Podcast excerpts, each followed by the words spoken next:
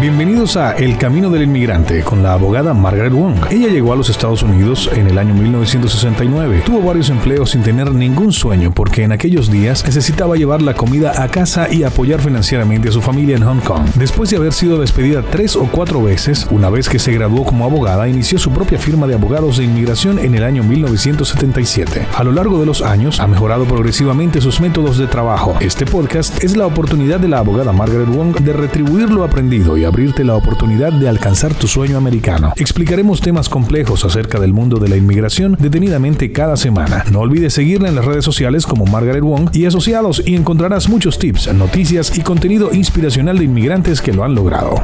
Mi nombre es Margaret Wong y soy abogada de inmigración en Cleveland, Ohio, con más de cuatro décadas de experiencia. El tema de hoy es acerca de cómo obtener una residencia permanente cuando mi hijo cumpla 21 años. La inmigración es un área divertida para practicar o ejercer, porque la edad de los hijos es muy importante. Por ejemplo, 16, 18 y 21 años. Para los padres que quieren adoptar hijos, ya sea que los muchachos sean huérfanos o no, tienen que tener la edad de 16 años. Y la única excepción a esta regla es si hay dos hermanos y uno tiene 16 y el otro tiene menos de 18, entonces sí pueden ser adoptados los dos. La segunda edad también es muy importante y es la de 18 años. Si yo tengo, por ejemplo, 17 años y medio y mi madre se casa con alguien que tiene residencia permanente, entonces la pareja también me puede patrocinar a mí para la residencia permanente y funciona de las dos formas, es decir, que si yo soy el hijo ciudadano y mi padrastro es indocumentado, y si yo cumplo los 21 años y mi madre se casó con mi padrastro antes que yo cumpliera los 18, entonces yo lo puedo patrocinar a él cuando yo cumpla los 21 años. Siempre y cuando la relación de pareja suceda antes que el hijo cumpla los 18 años. El hijo se podría convertir en un familiar calificado para un beneficiario. La última edad son los 21 años, que es la mayoría de edad, y es en la edad en la que puedo patrocinar a mis hermanos, hermanas y a mis padres. También si estoy aplicando por una visa U, que es la visa para víctimas de un crimen, por ejemplo, fui abusada sexualmente, estaba muy triste por esa situación, fui a ver a un psiquiatra, estaba confundida y perdida.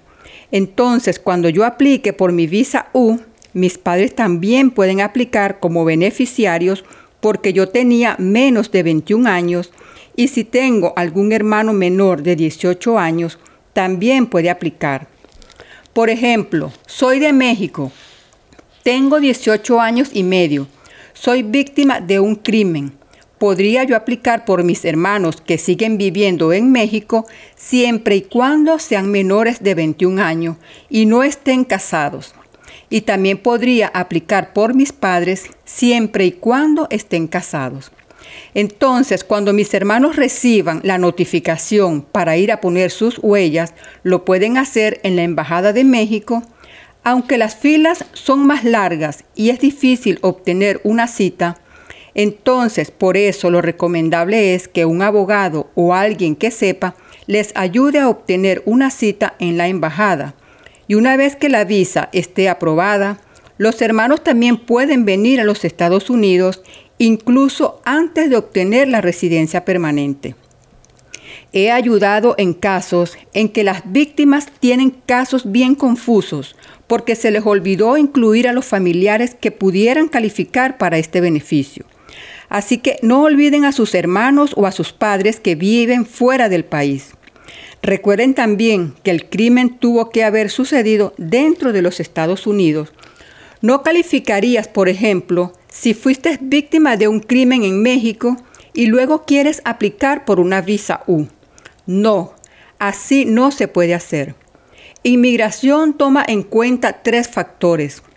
Uno, que el crimen sucedió en los Estados Unidos que he colaborado con la policía y he ayudado a identificar al malo o mala.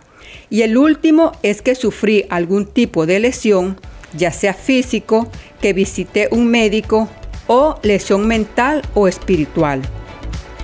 Síganos en nuestras redes, escríbanme y haré lo que esté a mi alcance para responderles.